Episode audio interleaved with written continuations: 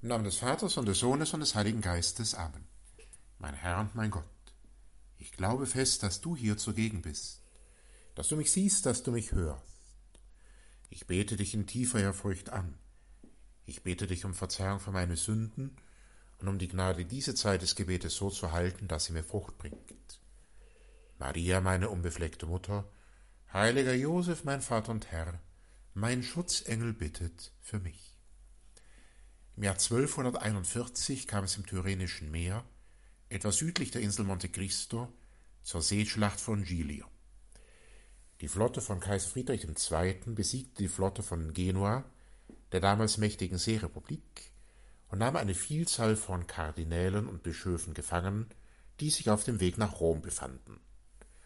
Dorthin hatte Papst Gregor IX. ein Konzil einberufen, welches über das weitere Vorgehen der Kirche gegenüber dem bereits exkommunizierten Kaiser beraten sollte. Papst Gregor, einer der herausragenden Päpste des Spätmittelalters, großer Förderer der neuen standen Bettelorden, er hat unter anderem Franz von Assisi, Antonius von Padua und Dominikus heilig gesprochen, ebenso Elisabeth von Thüringen. Papst Gregor soll nach Erhalt der Nachricht einen Zweizeiler, ein Distikon verfasst haben. Vergeblich mühst du dich, das Schiff Petri zu versenken. Dieses Schiff schwankt, aber es geht nicht unter. Fluctuat non mergitur. Das Schiff wird von den Wellen hin und her geworfen, doch es geht eben nicht unter.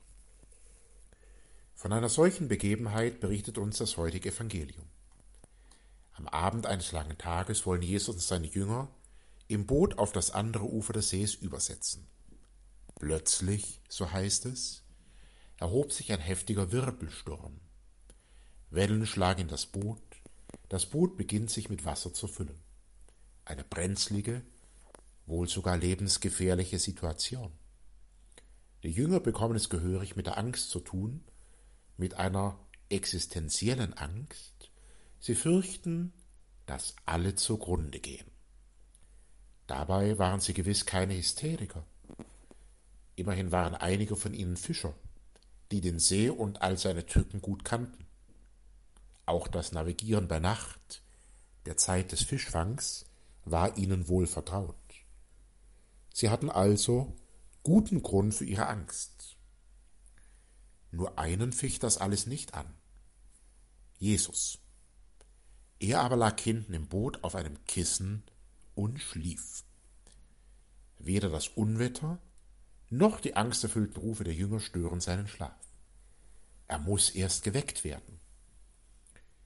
Die fast in einen Vorwurf gegleitete Bitte der Jünger, Meister, kümmert es dich nicht, erfüllt er dann sofort. Er stand auf, drohte dem Wind und dem See, und es trat völlige Stille ein. Die Begebenheit vom Seesturm und dem von den Wellen hin und her geworfenen Schiff haben schon bald Theologen, später dann auch die Künstler auf die Kirche bezogen. Die Kirche ist unterwegs auf den Wassern dieser Welt, hin zum anderen Ufer, Symbol der kommenden Welt.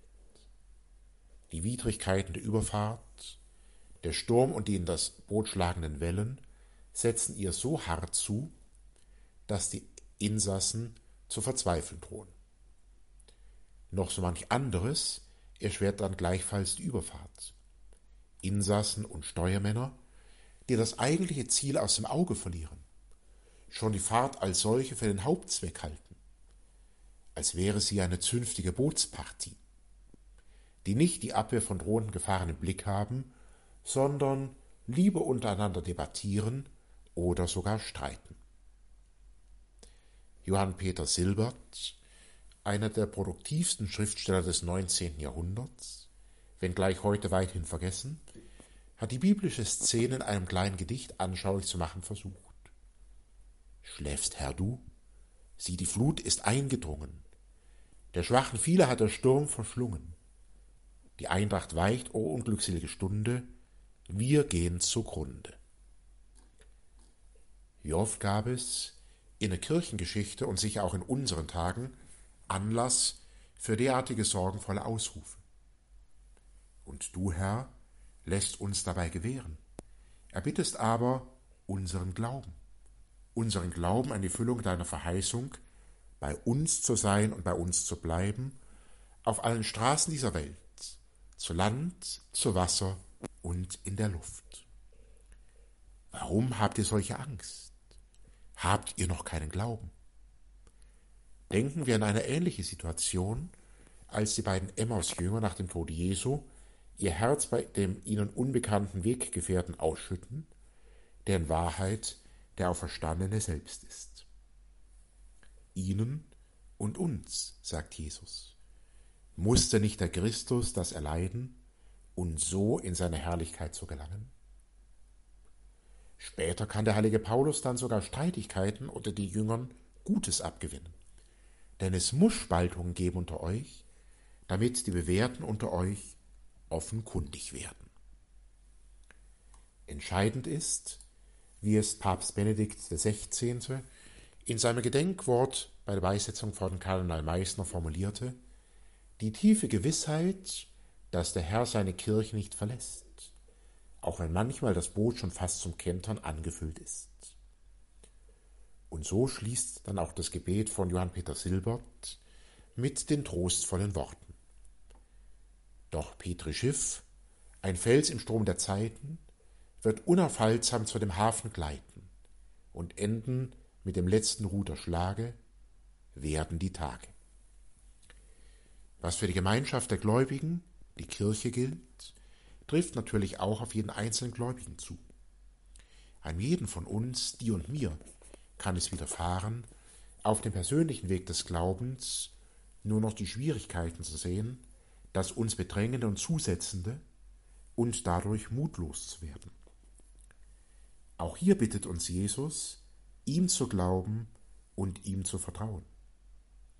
Er ist es, der jedem Wind und Sturm in unserem Leben Einhalt gebietet, wenn wir es verstehen, auf ihn zu schauen. Eine treue Fürsprecherin auf der Überfahrt unseres Lebens ist Maria, die Mutter Jesu. Beschließen wir unser Gebet mit einigen Gedanken, die der heilige Bernhard von Clairvaux in einer seiner fulminanten Predigten so formuliert hat.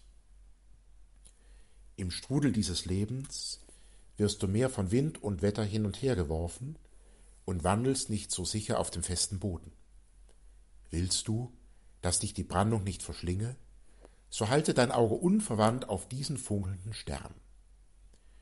Toben Stürme der Versuchung in dir, fährst du auf die Klippen der Trübsal auf, dann schau nach dem Sterne aus, ruf zu Maria.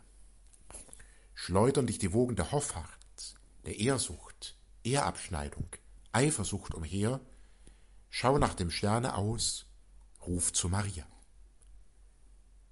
Zorn und Habgier und Lockungen des Fleisches erschüttern das Schifflein deines Geistes. Schau nach dem Sterne aus, ruf zu Maria. Wenn du verstört durch, verstört durch entsetzliche Meintat, verwirrt durch ein böses Gewissen, geschreckt durch das Gericht daran bist, in einen Abgrund von Trostlosigkeit und im tiefen Schlund der Verzweiflung zu versinken, denk an Maria. In Gefahr, in großer Not, in Zweifeln, Denk an Maria, ruf zu Maria. Wenn du ihr folgst, so kommst du nicht vom Weg ab. Wenn du sie anrufst, brauchst du nicht zu verzagen. Denkst du an sie, wirst du nicht irrgehen. Hält sie dich, wirst du nicht fallen. Beschirmt sie dich, wirst du nicht bangen. Wenn sie dich führt, wirst du nicht ermatten. Wenn sie dir gütig ist, wirst du glücklich ans Ziel gelangen. Ich danke, mein Gott, für die guten Vorsätze, Regungen und Eingebungen, die du mir dieser Betrachtung geschenkt hast. Ich bitte dich um deine Hilfe, sie zu verwirklichen. Maria, meine unbefleckte Mutter, heiliger Josef, mein Vater und Herr, mein Schutzengel, bittet für mich.